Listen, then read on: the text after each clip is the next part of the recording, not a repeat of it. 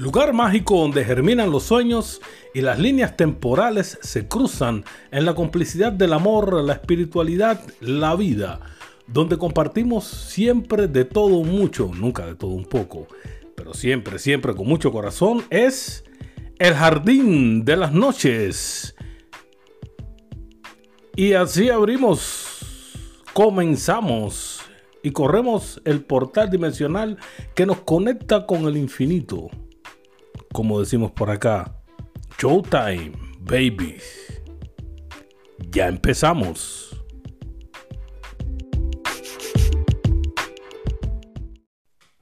Hola queridos, esta vez por aquí y eh, vieron, no me demoré mucho en aparecer, pero esta vez estamos estreno. Sí, estamos estrenando una nueva sección de nuestro podcast. Sí, el libro que te recomiendo en esta sesión, bueno, como ya el nombre lo indica, te voy a recomendar algún libro que tenga que ver con el tema y no me hago esperar. Hoy te traigo una novela exquisita. Seguro que la vas a devorar en tu lectura. La Quinta Montaña. Has oído hablar de ella, si no es que no la has leído, de Paulo Coelho. esto es una bomba, te digo. Esto es una, una novela que fue publicada en 1996 y directo al grano, porque el cemento es bastante cortico, bastante caliente. El argumento está basado en, una historia escrita y retomada en los pasajes bíblicos sobre el profeta Elías, en los tiempos en que Elías pasó por la ciudad de Zarepa. Sí, Zarepta, el nombre es rarísimo, ya yo creo que ni se menciona, pero en el libro el autor eh, llama a la ciudad Akbar. Elías cuenta un poco sobre el saqueo de la ciudad por los asirios. Eh, tranquilo que no es el tema, eh, aunque la novela pudiera ser considerada del tipo religiosa por el enfoque que, se le pudiera dar, pero esto es una forma un poco bastante superficial, en mi opinión el autor explora de una manera bastante eh, bella, esto es una epopeya, la forma de cuestionar la autoridad. Mira, Elías se revela contra Dios y piensa por él mismo en una simbiosis con la relación con Dios.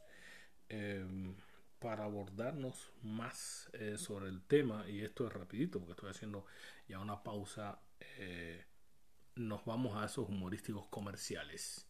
Seguimos.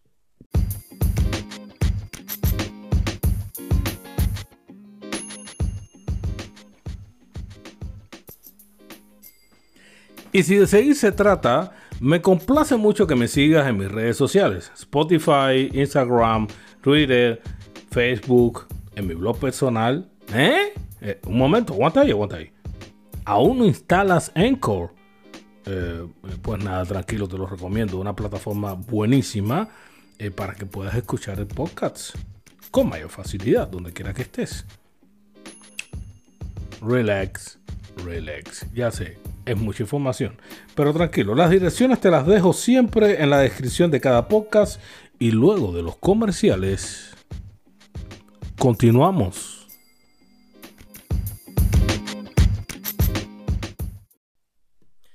Aquí otra vez después de los humorísticos comerciales. Oye, aún me río de ese acento y de verdad que no sé de dónde lo saqué, pero es una cosa que te alegre el día. Pero bueno, vamos a retomar el tema. Eh, de esta bellísima historia donde Elías, durante una gran parte de la novela, se mantiene obediente y cumplidor con los sagrados mandamientos, pero la eventualidad lo lleva a descubrir que su destino en la novela había sido escogido por Dios y decide guiarse por su voluntad propia y deseos. Ahí está el punto, a mi forma de ver. El autor sugiere que Elías fue capaz de alcanzar un nivel superior de espiritualidad y lograr una relación más intensa con Dios a partir de este momento.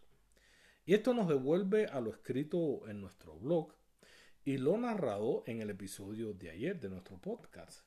La reconstrucción de nuestro verdadero yo a través de nuestras decisiones, voluntades, haciendo uso del don otorgado que es el libre albedrío como una ley universal.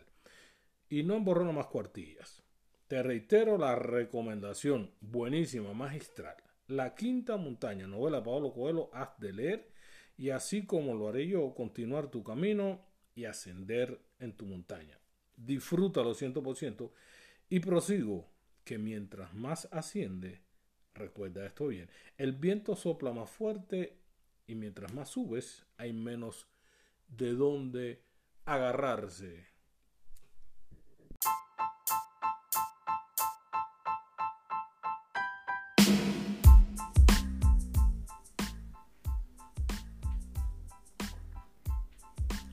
Y así nos vamos. Cerramos el portal dimensional que nos conectó con el infinito. Tranquilos, que pronto regresamos con más de lo que nos gusta. Gracias por la suscripción, la bellísima complicidad y no te olvides de apretar la campanita que aunque no suena, nos mantiene bien conectados. Recuerde que los quiero un montón con muchísimo, muchísimo corazón. Nos estamos escuchando, como decimos por acá. Showtime, babies. Chao.